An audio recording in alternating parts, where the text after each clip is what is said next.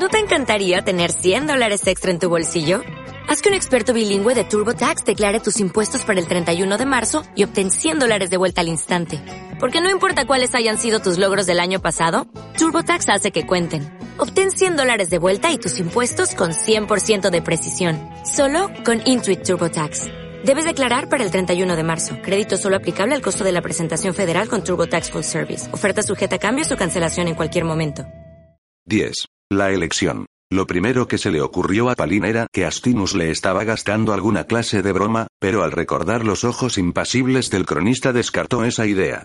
El paño negro era suave al tacto y lo notaba extrañamente cálido contra la palma de su mano.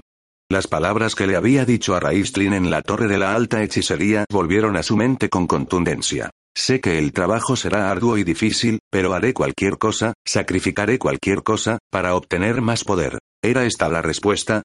¿Era este el sacrificio que su tío pretendía? Alguien llamó a la puerta y, antes de que Palin tuviera tiempo de contestar, la abrió. Astinus estaba en el umbral. Sostenía un gran libro en los brazos, y una pluma en la mano. ¿A qué esperas? No pierdas más tiempo y póntela, ordenó. No lo comprendo, señor. ¿Qué significa esto? ¿Significar? ¿Qué crees tú que significa? Ya has tomado una decisión. Póntela. ¿Decisión? ¿Qué decisión? Nunca tuve esta intención, no quiero tomar la túnica negra, no quiero utilizar mi magia para provecho propio o para perjudicar a otros u obligarlos a hacer mi voluntad. ¿De veras? Astinus se mostraba sosegado. Pues yo diría que permitir que un hombre muera en tu lugar es una decisión merecedora de la túnica negra. ¿Morir en mi lugar? Tiene que tratarse de una equivocación, protestó Palin. Yo nunca, enmudeció. Dios mío. ¿Te refieres a Estel? Pero, no. Es imposible que los caballeros lo mataran. Sin duda les explicó las circunstancias, que él no habría podido hacer nada para evitarlo. ¿Es que no lo creyeron? Astinus entró en el cuarto y se acercó a Palin. El cronista abrió el gran libro que llevaba en los brazos y señaló una línea escrita al final de la página. En el día de hoy, hora de la primera vigilia, Estel Brickblade fue ejecutado. Murió en lugar de Palin Majere, que había dado su palabra de honor de regresar, y faltó a ella. Hora de la primera vigilia, musitó Palin. Alzó la vista del libro y miró a Astinus. Pero todavía no es la hora de primera vigilia. No es posible. ¿Cómo? Faltan unas horas para que salga el sol, dijo Astinus, encogiéndose de hombros. A veces me anticipo a los acontecimientos. Me facilita el trabajo, sobre todo si no existe posibilidad para el cambio. ¿Dónde? Inquirió Palín, que aferró con fuerza la negra túnica. ¿Dónde lo van a ajusticiar? En la torre del sumo sacerdote. Morirá sin honor, despojado de todo rango. Pondrá la cabeza en el tajo encostrado de sangre reseca, y Lord Ariakan en persona blandirá la espada que cercenará la cabeza de este Elbrickblade, separándola del cuerpo. Palin escuchaba inmóvil, en silencio. Astinus continuó, inexorable. Su cadáver no recibirá sepultura, sino que será arrojado desde las murallas para alimento de las aves carroñeras. Servirá de ejemplo para otros caballeros. Esto es lo que les ocurre a quienes no obedecen las órdenes. Unas imágenes acudieron a la mente de Palin. Estel arrodillado junto a la tumba de sus hermanos. Estel luchando a su lado en el robledal de Shoukan. Estel salvándole la vida. ¿Pero qué importa eso? Siguió Astinus con un tono monótono. Es un hombre perverso que ha entregado su alma a la reina de la oscuridad, que ha matado a muchos hombres buenos, caballeros de Solamnia.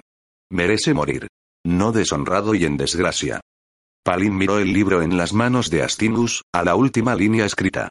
Hora de la primera vigilia. Es demasiado tarde. Detendría la ejecución si estuviera en mis manos, pero es imposible. Se tardan días en llegar a la torre del sumo sacerdote desde Palantas, jamás llegaría a tiempo de impedir que lo mataran. Se sentía avergonzado, pero al mismo tiempo experimentó un inmenso alivio. Ponte la túnica negra. Cuando lo hayas hecho, abriré el libro de hechizos de Fistandantilus para ti. Te lo habrás ganado, susurró una voz en su mente. Un regusto amargo, peor que el hedor de las cloacas, le subió a la boca. Acarició el negro paño. Era suave al tacto, suave y cálido, y lo envolvería, lo protegería. Yo no he hecho nada, tío. No es culpa mía. No se me ocurrió en ningún momento que Estel saliera perjudicado por mi causa. Incluso si quisiera ir, jamás llegaría a tiempo. Has tomado tu decisión. Proclámala en voz alta, con orgullo. No te mientas a ti mismo, sobrino. Susurró la voz. Todavía puedes ir. Tienes el anillo de Dalamar que el Kender te devolvió. Puedes estar en la torre del sumo sacerdote en un breve instante. Palin tembló. La madera del bastón de mago se había puesto repentinamente caliente, más que el tacto del negro paño bajo su mano. El anillo lo llevaría allí, solo tenía que desearlo. Pero qué terrible deseo. Miró a Astinus. ¿Lo has oído? Sí, he oído todas las palabras, incluso las del espíritu. Lo, lo que dice es verdad. ¿Podría detener la ejecución? Si llegas a tiempo a la torre del sumo sacerdote, sí, los caballeros pararían la ejecución. Astinus miró a Palin con cierta curiosidad. Detendrían la ejecución de Estel.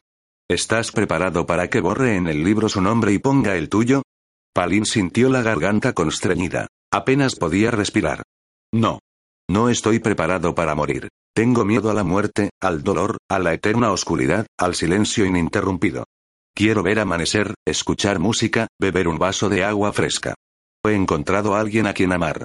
Quiero volver a sentir el cosquilleo de la magia en mi sangre. Y mis padres. Su pesar sería más amargo. No quiero dejar esta vida. Entonces, no la dejes, sobrino, sonó la susurrante voz en su mente. Este Brickblade ha entregado su alma a la reina oscura. Muchos considerarían un acto justo dejar que muriera. Di mi palabra. Prometí regresar. ¿Faltar a la palabra dada? ¿Romper una promesa? Una vez que esté el Brickblade haya muerto, ¿a quién le importará? A mí, respondió Palin. ¿Y qué esperabas, sobrino? ¿Qué creías que significaba la palabra sacrificio? Yo te lo diré. Significa renunciar a todo, a todo. Amor, honor, familia, la propia alma, por la magia. ¿No era eso lo que querías? ¿O es que esperabas conseguirlo sin dar algo a cambio? Me estás pidiendo que renuncie a la vida, dijo Palin. Por supuesto. En cualquier caso, comprendió el joven, será la vida lo que pierda. En cualquier caso, corroboró Raistlin. 11. La ejecución. Este el Brickblade estaba tumbado en un jergón de paja que había en el suelo de su celda. No había dormido. Había pasado la noche anterior a su ejecución en silenciosa y amarga vigilia. No temía a la muerte. La había aceptado de buen grado, incluso la había buscado. Pero la muerte no le había llegado, no se lo había llevado cuando deseaba morir, en la batalla, con honor. Ahora su muerte sería ignominiosa, deshonrosa, degradante. Moriría encadenado, como un vulgar ladrón, un cobarde, un traidor. No podía ver el amanecer desde su celda sin ventana, pero sí escuchaba las llamadas de la guardia. Las había oído a lo largo de toda la noche. Oyó la llamada de la última vigilia repitiéndose por toda la torre, e imaginó lo que sería para los que estaban de guardia. Sonreirían, se desperezarían y bostezarían. El final de su turno estaba cerca. Dentro de una hora serían relevados de sus puestos, regresarían a los barracones y se sumirían en la acogedora oscuridad del sueño. Saldrían de esa oscuridad al despertar, maldiciendo las chinches, el calor, los ronquidos del compañero que tenían al lado. Dentro de una hora, este el Brickblade se sumiría en la oscuridad de la que no hay retorno, no hasta que Chemosh se apoderara de él y lo enviara a recorrer el mundo como uno de los espectros condenados a vagar por él sin descanso. Estel no le tenía miedo a nada de esta vida, pero la idea de una suerte tan funesta estremecía su alma. Una vez había visto al caballero muerto, Lord Sot. Sobrecogido por el poder del muerto en vida, Estel había contemplado el fantasmal semblante del caballero con repulsión y pena, y había musicado una plegaria. Takisis, reina de la oscuridad, que mi destino sea cualquiera menos este. Esa había sido su agonía a lo largo de la noche. ¿Lo perdonaría Takisis, o lo entregaría al dios de la máscara de la calavera, Chemosh, para que pasara toda la eternidad como un esclavo de la muerte? La idea le heló la sangre en las venas, lo hizo temblar de terror, el cuerpo bañado en sudor frío. Tiritando, se encogió en el jergón de paja, y alzaba sus plegarias a su oscura majestad, suplicando el perdón cuando la llave tintineó en la cerradura de la puerta de su celda.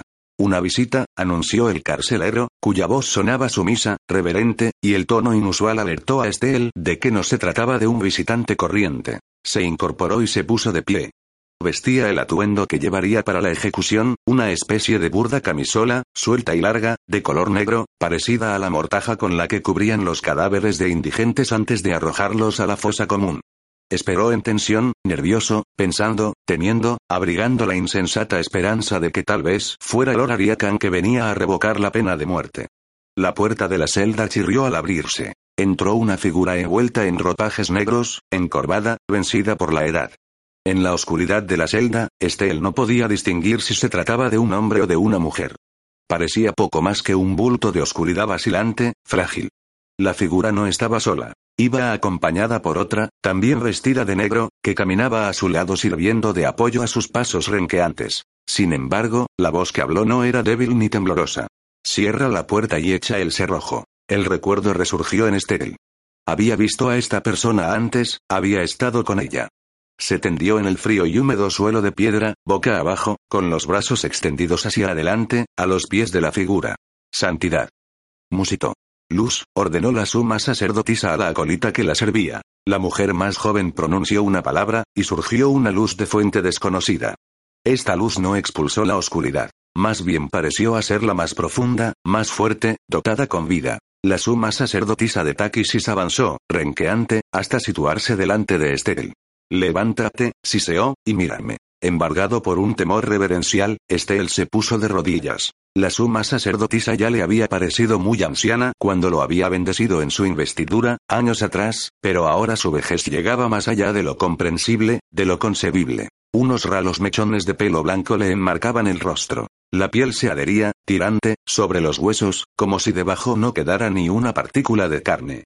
Tenía los labios azulados, exangües, al igual que las venas marcadas en las marfileñas manos. La gran sacerdotisa extendió una de aquellas manos, la otra estaba aferrada al brazo de la acolita, y agarró a Estel por la barbilla. Sus dedos parecían garras. Las uñas, largas, amarillentas y afiladas, se hincaron en su carne. Nuestra soberana ha escuchado tus plegarias. Está complacida contigo, este Elud Matar Blade. Has servido bien a su majestad, mejor de lo que crees. Tiene la posibilidad de ganar dos almas en el día de hoy. Te ha sido reservado un puesto en la tenebrosa guardia de su oscura majestad, un puesto de honor. Estel cerró los ojos, y unas lágrimas de agradecimiento y alivio escaparon entre sus pestañas. Honro y doy las gracias a su majestad con todo mi corazón. Hay un requisito, lo interrumpió la gran sacerdotisa. Estel abrió los ojos bruscamente. Las uñas de la mujer se clavaron en su carne e hicieron brotar la sangre. Luego le soltó la barbilla, bajó la mano y extendió un dedo esquelético, señalando. Quítate el talismán. La mano de Estel fue hacia su garganta, a la cadena de fina plata que llevaba en torno al cuello. De esa cadena colgaba un aderezo que había mantenido oculto en todo momento. Solo cuatro personas sabían que lo tenía, y una de esas personas, Tanis el semielfo, estaba muerto ahora. Lord Ariatan lo sabía, ya que el propio Estel se lo había dicho. Lo sabía la gran sacerdotisa. Y Caramón Majere, que había sido testigo cuando había recibido el regalo de su padre, lo sabía. La mano de Estel se cerró sobre la joya estrella. A menudo, el joven se había preguntado por qué la llevaba. Era un engorro. Sus afilados bordes lo arañaban y lo molestaban. En más de una ocasión había decidido librarse de ella, la había agarrado con la mano, dispuesto a romper la cadena de un tirón y arrojarla al polvo. Sin embargo, cada vez que la tocaba, una sedante sensación de serenidad lo inundaba, del mismo modo que el agua fresca calmaría la sed ardiente. Era una sensación que sosegaba el casi constante tumulto interno en el que se debatía, aclaraba sus ideas, dejando su mente despejada, con la agudeza de las aristas de la joya. Las dudas persistentes se desvanecían, en tanto que le devolvía la seguridad en sí mismo, en sus habilidades. Sus dedos rozaron la cadena de plata. Sabiendo cómo lo afectaba la joya, se sentía reacio a tocarla. Su mente estaba en calma ahora, y sus dudas, aplacadas. Takisis había perdonado su pecado, había dispuesto un lugar de honor para él, a su lado. La joya solo conseguiría confundirlo y perturbarlo en este momento. Sí, la gran sacerdotisa tenía razón. Debía quitársela, ahora, para que así su alma se presentara ante Takisis sin restricciones.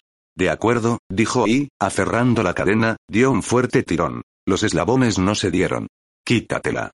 Ordenó la suma sacerdotisa, con desagrado. Sus ojos inyectados en sangre se estrecharon. O exponte a la ira de su oscura majestad. Una imagen surgió ante los ojos de Estel. La imagen de una mano esquelética que se abría paso entre la tierra putrefacta del robledal de Shoikan buscando el calor de la sangre viviente para alejar de sí el olor del que jamás podría librarse. Y entonces supo, con horror, que esa mano era la suya. Frenético, desesperado, tiró y tiró de la cadena hasta que ésta se le clavó en el cuello. Suéltame, padre. Gritó, sin darse cuenta de lo que estaba diciendo, sin siquiera saber lo que decía. Suéltame. He hecho mi elección. Deslizó la mano a lo largo de la cadena y la cerró en torno a la joya, pensando utilizarla como palanca. Una luz cálida y brillante brotó entre sus dedos. Sus temores, que eran como las pesadillas de un niño que está solo en la oscuridad, se aplacaron como si el fuerte brazo del padre estuviera allí para sostenerlo, consolarlo, protegerlo de todo mal. Lo inundó una gran paz, un gran sosiego. Ya no sentía amargura. De repente sabía que, aunque su muerte podría parecerles deshonrosa a algunos, sería honrada por otros. Su alma le pertenecía. Takisis no podía reclamarla. No a menos que él se la entregara voluntariamente. Y esa era una elección que todavía no había hecho. Debía tener fe, aunque solo fuera en sí mismo. La mano de Estel se abrió, soltó la joya, y la dejó que cayera de nuevo sobre su pecho. La suma sacerdotisa soltó un siseo de desagrado. Estás condenado. Gruñó como una alimaña. Has traicionado a nuestra reina. Que tus tormentos sean eternos. Estel se estremeció ante tan espantosa maldición, pero no se amilanó ni se encogió ni se arrastró. Ahora no sentía nada. Estaba vacío de toda emoción, incluso el miedo. Sácame de aquí. Ordenó la gran sacerdotisa. La colita levantó la inclinada cabeza, lanzó una mirada de odio e inquina a Estel, y después hizo lo que le ordenaba la gran sacerdotisa, guiando sus inseguros pasos sobre el irregular suelo de piedra. Estel sabía que debía decir algo, pero de repente se sentía cansado, muy cansado. Estaba cansado de esta vida, estaba impaciente porque llegara a su fin, que se acabaran el sufrimiento y las dudas, la sensación de ser dos seres distintos atrapados en un mismo cuerpo, que terminara la lucha entre ellos por la posesión de su alma. La batalla finalizaría pronto, y Estel se encontró deseándolo. Un toque de trompeta, una nota pura y cristalina, anunció la hora de la primera vigilia. El sonido de varios pares de botas marcando un solemne paso se oyó al otro lado de la puerta de la celda. Estel se puso de pie. Lo encontrarían erguido y firme cuando entrarán a buscarlo. La puerta se abrió. Dos caballeros de alto rango, miembros del Estado Mayor de Ariakan, entraron. Estel reconoció el honor que se le condecía, y lo agradeció humildemente. Estel Matar Blade, dijo uno de ellos, hablando en tono bajo y solemne, se te emplaza para que afrontes la sentencia de nuestro Señor. ¿Tienes algo que decir en tu defensa en esta tu hora final? No, señor, respondió Estel con firmeza. Acepto la sentencia de mi señor como justa, así como mi castigo.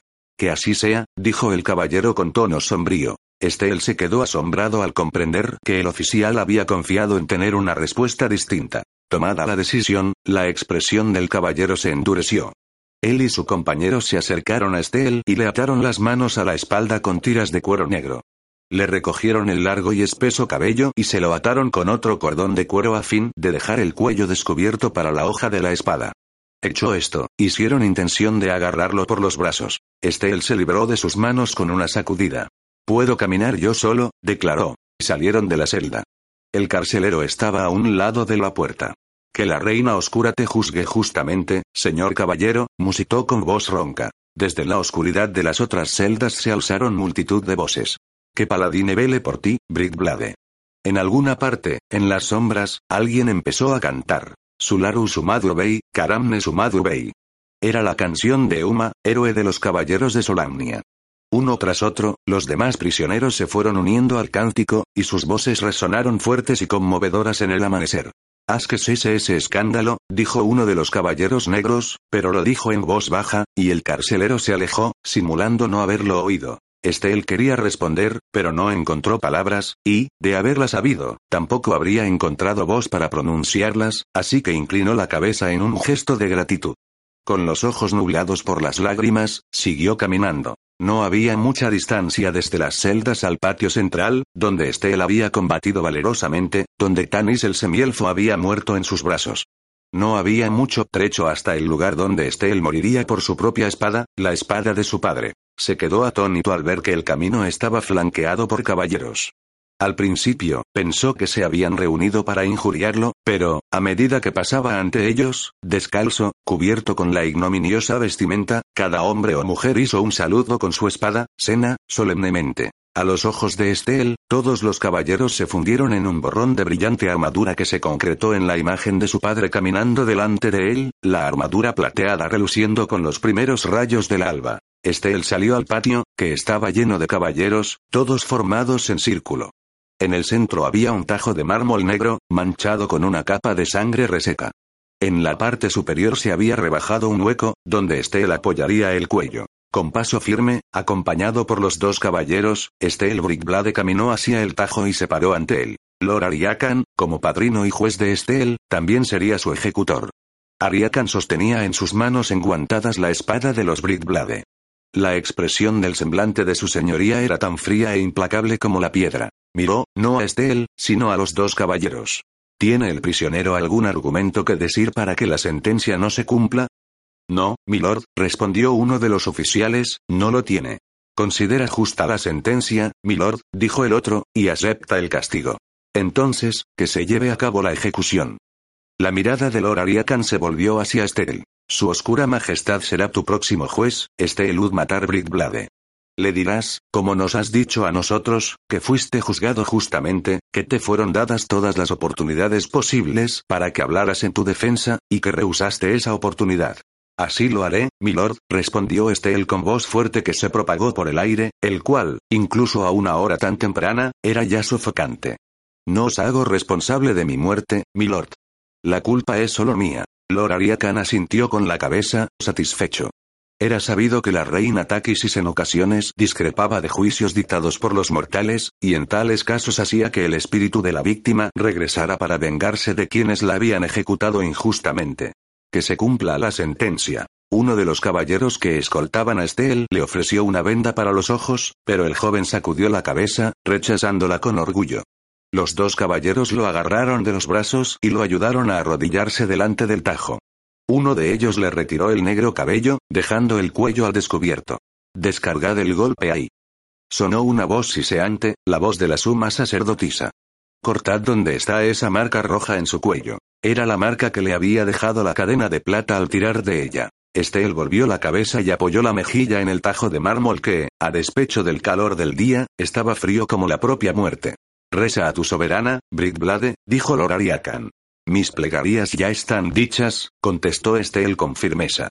Estoy dispuesto. Pudo ver cómo se alzaba la espada sobre él. Ariatan la enarboló, listo para descargar un golpe que separaría la cabeza de Estel de su cuerpo.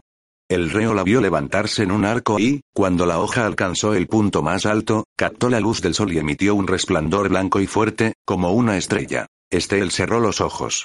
El recuerdo de aquel hermoso destello sería el último en su memoria. Aguardó, en tensión, el golpe. Lo que sintió, en cambio, fue un gran peso cuando otro cuerpo, desplomándose sobre el suyo, lo hizo perder el equilibrio. Al tener las manos atadas le resultó imposible sujetarse y cayó de costado. Atónito, casi furioso por la interrupción, abrió los ojos para ver qué pasaba. Un hombre joven, vestido con una blanca túnica, se encontraba de pie a su lado, en actitud protectora. En sus manos sostenía un bastón rematado por una bola de cristal que aferraba una garra de dragón dorada. ¿Qué significa esto? Tronolor Ariakan. En nombre de su oscura majestad, ¿quién demonios eres tú? El que queréis, dijo el joven con una voz vacilante que cobró firmeza a medida que hablaba. Soy Palin Majere. 12. Viejos amigos. Propuesta de una reunión. Raistlin Majere se encontraba en el estudio de Astinus de Palantas. El archimago paseaba de un lado a otro por el cuarto, intranquilo, su mirada recorriendo fríamente y sin interés los volúmenes de la historia reciente, apilados ordenadamente en las estanterías. Astinus trabajaba en su mesa, escribiendo en el libro. De vez en cuando, aparecía alguno de los estetas y, muy en silencio, para no molestar a su maestro, recogía los volúmenes completos y se los llevaba a la biblioteca, donde a continuación se archivaban por orden cronológico. Ninguno de los dos hombres había hablado desde el regreso de Astinus al estudio. Las campanas de la ciudad tocaron la hora de la primera vigilia. Raistlin hizo un alto en su constante pasear de un lado a otro y miró hacia la puerta abierta y al pasillo, como si esperara la llegada de alguien. No vino nadie. Se quedó quieto largos instantes, y luego, volviendo sobre sus pasos, rodeó la silla de Astinus y echó un vistazo para leer lo que acababa de escribir el historiador. Satisfecho, Raistlin asintió con un gesto. Gracias, amigo mío, dijo en voz queda. Astinus no levantó la pluma del papel, y el fluir de la tinta solo cesó cuando el cronista dejó de escribir para mojar la pluma en el tintero, y lo hizo tan rápidamente que casi no se vio el movimiento. No hice gran cosa, contestó Astinus, sin dejar de escribir. ¿Mostraste el libro a Palin? dijo Raistlin. Reconozco que no es algo inusual, pero se lo mostraste para obligarlo a tomar una decisión, y a ti te desagrada entrometerte en los asuntos de la humanidad. Los asuntos de la humanidad me conciernen, comentó Astinus. ¿Cómo podía ser de otro modo? Los he escrito, los he vivido, todos y cada uno de ellos, a lo largo de los siglos. El ritmo de la escritura decreció y, finalmente, cesó. Justo esta mañana había iniciado un nuevo volumen. Era grueso, encuadernado en piel, y sus páginas de papel de vitela estaban en blanco, listas para reflejar risas, lágrimas, maldiciones, golpes, el llanto de los recién nacidos, el último aliento de los moribundos. Los dedos del cronista parecían estar doblados permanentemente para sujetar la pluma. El índice, manchado con el azul purpúreo de la tinta. Astinus pasó las hojas en blanco hasta llegar al final. Ocurra lo que ocurra, dijo en voz baja, este libro será el último. Recogió la pluma y la puso sobre el papel.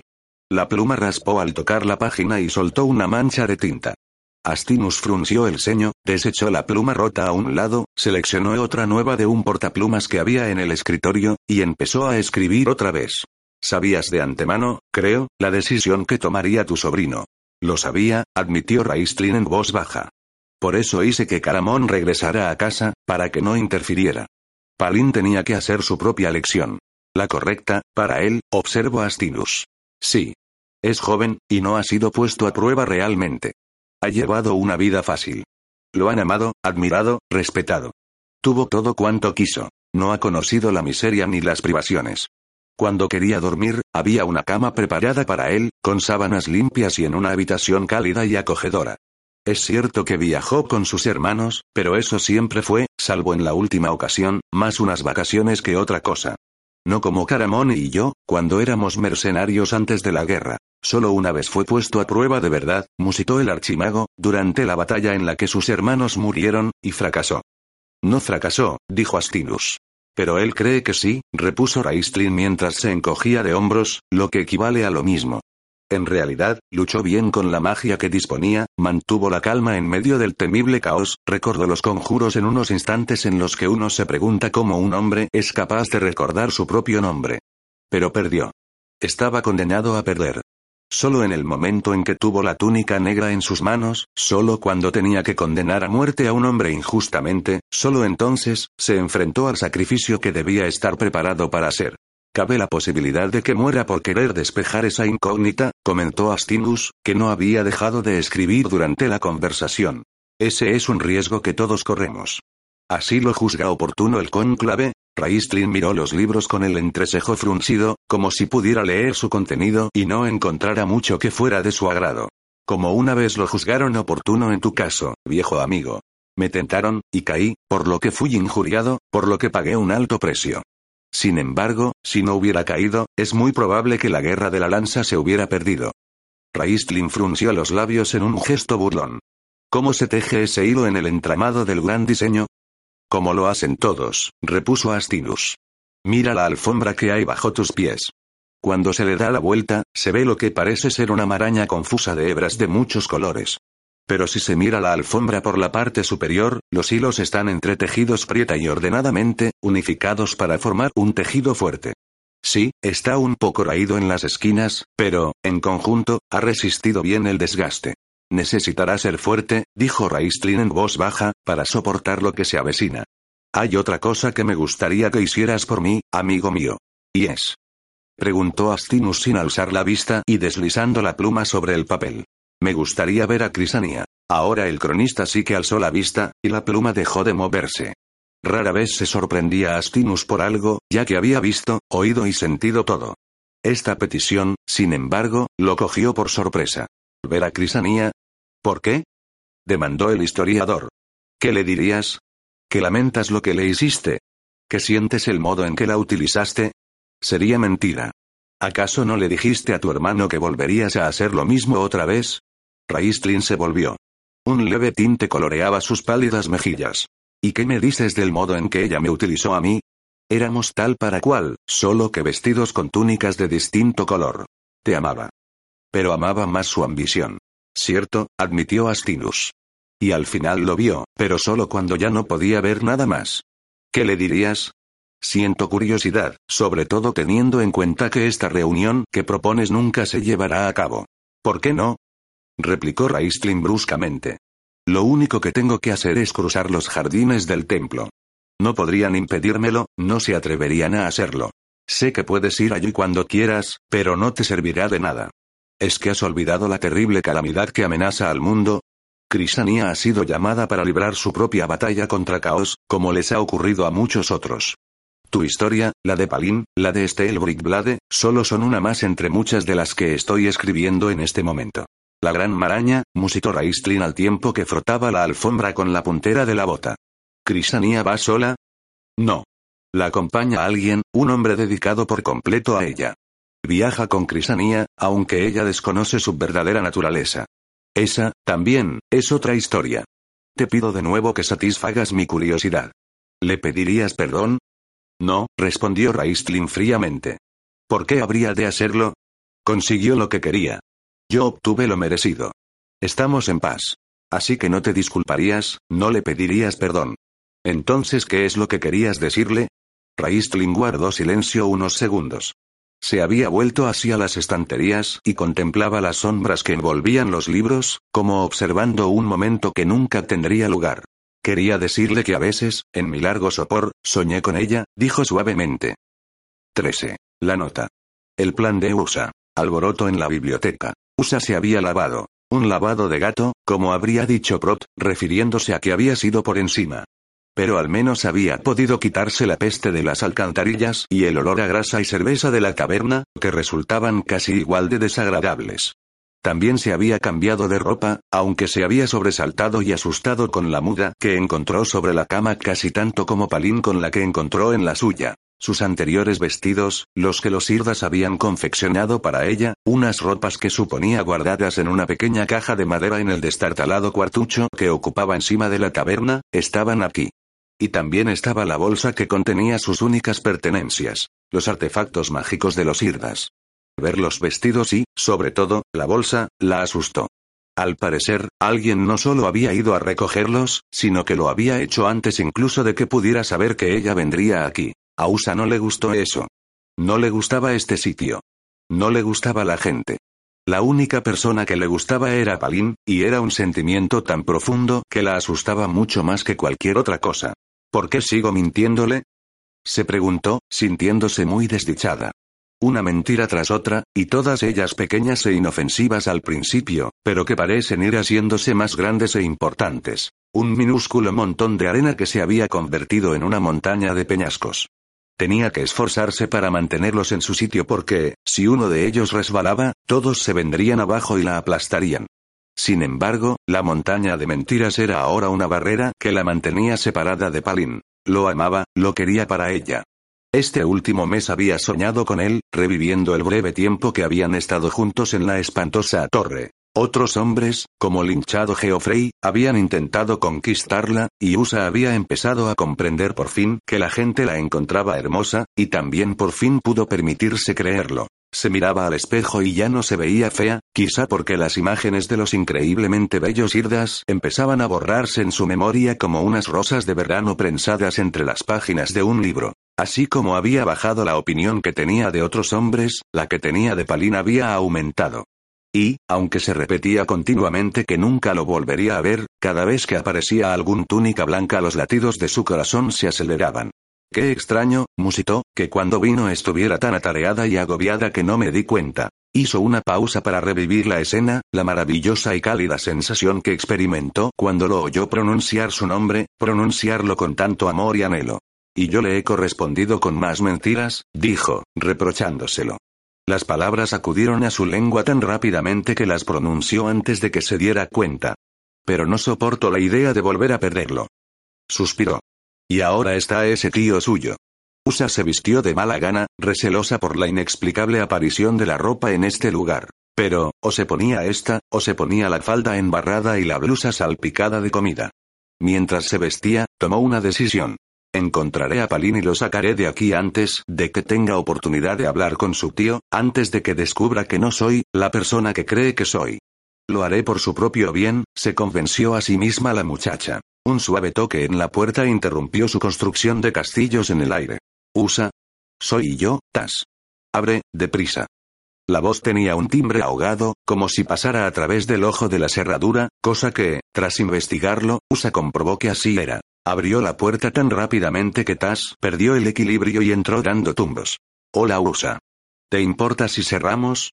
Creo que Bertrem está muy encariñado conmigo, porque me dijo que por ningún motivo saliera de mi cuarto y deambulara por la biblioteca sin su compañía. Pero no quiero molestarlo, ya que está muy ocupado.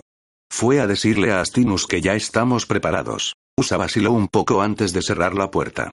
¿Dónde está Palín? ¿Puedes llevarme a su cuarto? Claro, contestó Tas alegremente. Está dos puertas más abajo que la tuya y una más arriba que la mía. Se acercó a la hoja de madera pisando con suavidad y se asomó al pasillo. No quiero molestar a Bertrem, explicó en un sonoro susurro. Usa estaba completamente de acuerdo en este punto. Viendo que no había nadie en el pasillo, los dos amigos salieron a él y corrieron hacia el cuarto de Palin. La puerta estaba cerrada, y Usa llamó a ella con timidez. Palin, dijo en voz baja. Palin, somos nosotros, Usa y Tas. ¿Estás, estás vestido? No hubo respuesta. Creo que oigo a alguien que se acerca. Anunció Tasleoz mientras tiraba a Usa de la manga. La muchacha iba a llamar otra vez a la puerta, pero ésta se abrió al tocarla. Palin, Tas entró en la habitación. Palin, yo, vaya, puedes pasar Usa. Palin no está. ¿Que no está? La muchacha entró precipitadamente y miró a su alrededor. No tardó mucho en terminar el registro, ya que era un cuarto muy pequeño. Una túnica de suave tela negra estaba tirada en el suelo, como si la hubieran cogido y luego la hubieran dejado caer. El cuarto olía al cieno de las alcantarillas que habían soltado las botas del joven mago en el suelo. Había incluso una marca de barro dejado por la punta del bastón. Mira, aquí hay una nota. Señalaba un trozo de papel del tipo que los magos utilizaban para copiar los conjuros, y que estaba encima de la negra túnica. Lo cogió. Es para ti. La leeré. Usa le arrebató la nota de un manotazo y empezó a leerla febrilmente. Parecía haber sido escrita con mucha prisa, ya que la escritura resultaba casi ilegible. El papel estaba manchado con gotas de tinta y otras marcas que podrían haber sido lágrimas. Usa leyó las pocas, muy pocas, palabras garabateadas en él, y empezó a tiritar como si la azotara un gélido viento invernal. Usa. Tas estaba alarmado. La muchacha se había quedado lívida. Usa, ¿qué pasa? ¿Qué te ocurre? En silencio, con las manos entumecidas, Usa le tendió la nota al Kender. Usa, te amo con todo mi corazón. Recuerda siempre, no entiendo esta parte, está todo borroso. Algo, algo, marcho a la torre del sumo sacerdote, no sé qué, Estel, con amor, Tas hizo una pausa, estupefacto. Se ha marchado a la torre del sumo sacerdote. ¿Es la fortaleza de los caballeros negros, no? Preguntó Usa, desesperada, sabiendo la respuesta de antemano. Lo es ahora, contestó el Kender, desanimado. Antes, no. Me pregunto por qué habrá ido Palin allí, y sin llevarnos con él. Ha ido a desperdiciar la vida. Dijo Usa, asustada y furiosa por igual. Eso es lo que dice la nota. Le dio su palabra a ese, horrible caballero, Britswordo como quiera que se llame. Tenemos que ir tras él, tenemos que detenerlo. Se dirigió hacia la puerta abierta. Los caballeros lo matarán. ¿Vienes conmigo? Puedes apostar a que sí, se apresuró a contestar el Kender, pero probablemente no haya ido caminando, Usa. He notado que a los magos no les gusta hacer ejercicio. Y si Palin se ha trasladado mágicamente a la torre de los caballeros de Takisis, va a correr un gran peligro. Creo que será mejor que vayamos a decírselo a Raistlin. Usa cerró la puerta de golpe, se volvió y apoyó la espalda contra la hoja de madera. No. No se lo diremos a nadie. ¿Por qué no? Tas estaba sorprendido. Si es cierto que Palin ha ido a la torre del sumo sacerdote, necesitará que se lo rescate. Y, aunque a mí se me da bastante bien eso de rescatar a la gente, sé que siempre es una gran ayuda contar con un mago, oh, lo olvidé. Tú eres hechicera, ¿verdad, Usa? Tas, ¿has estado alguna vez en la torre del sumo sacerdote? Preguntó la joven, que parecía no estar escuchándolo. Oh, sí, he estado dentro muchas veces. La primera fue cuando Flint y yo estábamos allí y Kitiara la atacó y entonces los dragones entraron volando y quedaron atrapados, y yo rompí el orbe de los dragones, aunque fue un accidente. Y Sturm murió, y Laurana cogió la Dragonlance. Hizo una pausa, soltó un suspiro, y añadió. En fin, que conozco bien el interior de la torre del sumo sacerdote. Sobre todo, la parte donde están las celdas. Estupendo, porque es ahí a donde vamos.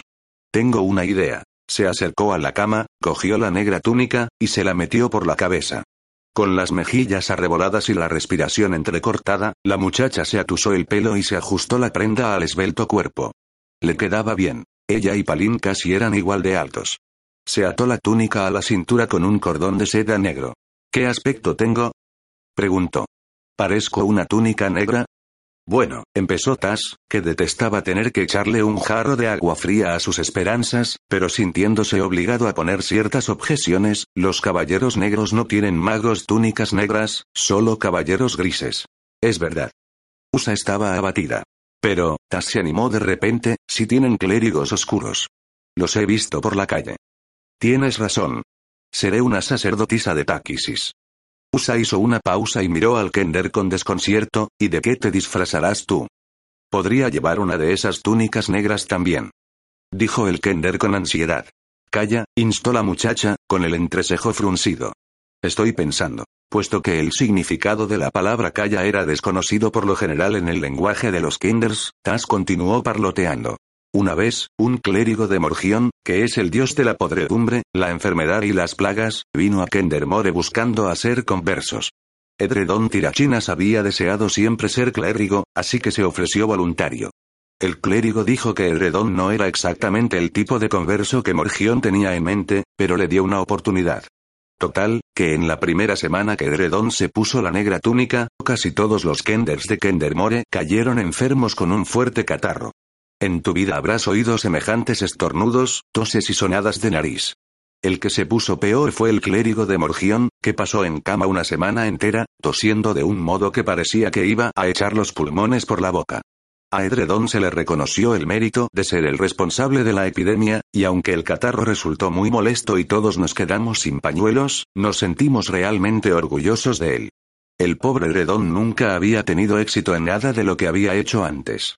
Dijo que pensaba intentarlo más adelante con Juanetes, y quizá después con la tiña. Pero el clérigo de Morgión, una vez que dejó de estornudar, le quitó la túnica oscura a Edredón y se marchó de la ciudad repentinamente. Nunca supimos por qué. No se me ocurre nada, dijo Usa, dándose por vencida. Si alguien nos para, que ojalá no ocurra, diremos que eres mi prisionero. Es un papel en el que tengo mucha práctica, afirmó Tas con solemnidad. ¿Cómo vamos a ir a la torre del sumo sacerdote? Hay una caminata muy larga desde aquí. No iremos caminando. Tengo objetos mágicos, y sé cómo utilizarlos, añadió Usa con un tono de asombro y orgullo. Sanji Valle me enseñó. Ve a mirar si hay alguien ahí fuera. Tas abrió la puerta y echó un vistazo a uno y otro lado del pasillo. Le pareció atisbar el revuelo de una túnica marrón desapareciendo por un recodo, y esperó por si venía alguien, pero no fue así. Finalmente, Tas anunció que el camino estaba despejado, y los dos salieron del cuarto de Palín y regresaron al de Usa deprisa. Una vez dentro, la joven empezó a rebuscar en la bolsa. Siempre dispuesto a ayudar, Tas se puso también a hurgar en ella. Usa encontró lo que buscaba, y sacó el objeto con cuidado, tras lo cual, cerró la bolsa. Tuvo que volver a abrirla para sacar la mano de Tas, quien, por descuido, la había dejado dentro. Usa mostró lo que había cogido. Era la figurilla de un caballo, hecha de arcilla y vitrificada con una brillante capa blanca que parecía relucir a la luz de la vela. Tas contuvo el aliento. En verdad era la cosa más maravillosa que había visto en su vida. ¿Qué hace? Cuando la sople, nos llevará a la torre del sumo sacerdote tan rápidos como el viento. O, al menos, eso es lo que dijo Sadi que, creía que haría. Usa sostuvo el pequeño caballo junto a sus labios y sopló en los diminutos hollares con suavidad. Los hollares aletearon, el caballo inhaló hondo, y, de pronto, un corcel enorme y real se materializó en el cuarto. El animal era blanco brillante, como si tuviera una capa de vidrio, y relinchó y piafó con impaciencia. Usa dio un respingo. Sanji Valle no había dicho nada sobre invocar a un animal de tamaño real. Pero la joven no tenía tiempo para maravillarse, ya que el caballo estaba haciendo mucho ruido. Tasleoth ya trepaba a lomos del animal. Ayudó a Usa, que en su vida había montado a caballo, y estaba espantada con su tamaño. Se sentía insegura y desequilibrada sobre la grupa desnuda del animal. Tasleoth apretó los talones contra los flancos del corcel y se agarró de la crin. ¿Y ahora qué? El Kender tuvo que gritar para hacerse oír sobre el clamor que hacía la bestia. Vayamos a la torre del sumo sacerdote, indicó Usa. ¿Cómo? gritó Tas. Deseándolo. Usa apretó los ojos y formuló su deseo. Raistlin estaba sentado en una silla en el estudio de Astingus, ensimismado en un libro que el cronista acababa de terminar y en el que se relataba la caída de Qualinesti en manos de los Caballeros Negros. Una caída que había tenido lugar sin lucha. Los caballeros y sus dragones azules habían rodeado Qualinost, cercándola con espada y lanza, y todavía no habían atacado. Ariakan, en lo que casi se había convertido en un procedimiento habitual, había enviado un mensajero, exigiendo la rendición de los elfos, y se reunió en secreto con representantes del Senado. En el reino elfo, la gente estaba dividida, asustada de los caballeros y los dragones azules, que sobrevolaban sus tierras con impunidad. Los elfos enviaron mensajes a los dragones dorados y los plateados para que vinieran en su rescate, pero no recibieron respuesta. Llegado este punto, una facción de elfos más jóvenes demandó que la nación entrara en guerra. Portios y sus tropas estaban fuera, en tierras agrestes, vigilando a Ariakan y sus tropas. Portios no podía atacar una fuerza tan ingente con su pequeña banda de combatientes de guerrillas. Pero, si los elfos atacaban desde Qualinost, Portios y sus fuerzas también lo harían desde su posición y cogerían a los caballeros negros entre una tenaza. Los elfos estaban dispuestos a seguir este plan cuando un senador se levantó para anunciar que Qualinesti había pedido la paz. El Senado había votado a favor de la rendición con la condición de que a su rey, Giltas, hijo de Tanis el semielfo y de su esposa Laurana, se le permitiera seguir como dirigente. La reunión casi había acabado en un motín. Muchos de los elfos jóvenes fueron arrestados y encadenados por su propio pueblo. Giltas guardaba silencio, observando, sin decir una palabra. Su madre viuda, Laurana, se encontraba a su lado. Todos supieron entonces que Giltas no era más que una marioneta que bailaba cuando los caballeros tiraban de las cuerdas. Al menos, eso es lo que creían que sabían. Mientras leía, Raistlin sonreía de vez en cuando. El reloj de agua que había sobre la repisa de la chimenea marcaba, gota a gota, el paso del tiempo, y la pluma de Astinus lo reflejaba en el libro. La hora de la segunda vigilia llegó y pasó. Del interior de la biblioteca llegó un ruido extraño. El archimago levantó la cabeza. ¿Un caballo? dijo con asombro. Sí, un caballo, repuso Astinus sosegadamente, sin dejar de escribir. Dentro de la gran biblioteca, Raistlin tenía arqueada una ceja. Es donde está. Astinus siguió escribiendo. O estaba. El ruido del caballo fue reemplazado por el sonido de unas sandalias corriendo sobre el suelo. Adelante, Bertrem, dijo el cronista antes de que el monje llamara a la puerta. Esta se abrió, y por la rendija apareció la cabeza de Bertrem. Al no recibir una reprimenda de su maestro por molestarlo, a la cabeza del esteta le siguió el resto del cuerpo. ¿Y bien? inquirió Raistlin. ¿Se han marchado? Bertrem miró a su maestro. Astingus, irritado, dejó de trabajar y alzó la vista. Bueno, responde el archimago. ¿Se han marchado la mujer y el Kender? Sí, maestro, contestó el monje, soltando un suspiro de alivio. En una ocasión, Bertrem se había enfrentado al ataque de unos draconianos cuando estos intentaron prender fuego a la biblioteca, durante la guerra. Sin embargo, nunca tenía pesadillas con los draconianos. Las tenía con los Kenders. Kenders sueltos por la gran biblioteca. Kenders cuyos bolsillos estaban llenos a reventar de libros. Se han marchado. Metieron dentro un caballo. Añadió con un tono desaprobador y escandalizado. Un caballo en la gran biblioteca. Un suceso digno de reseñar, comentó Astingus, que tomó nota de ello. Miró de soslayo a Raistlin. Han ido a rescatar a tu sobrino. Me sorprende que no estés con ellos. Lo estoy, a mi modo, repuso el archimago, que reanudó la lectura.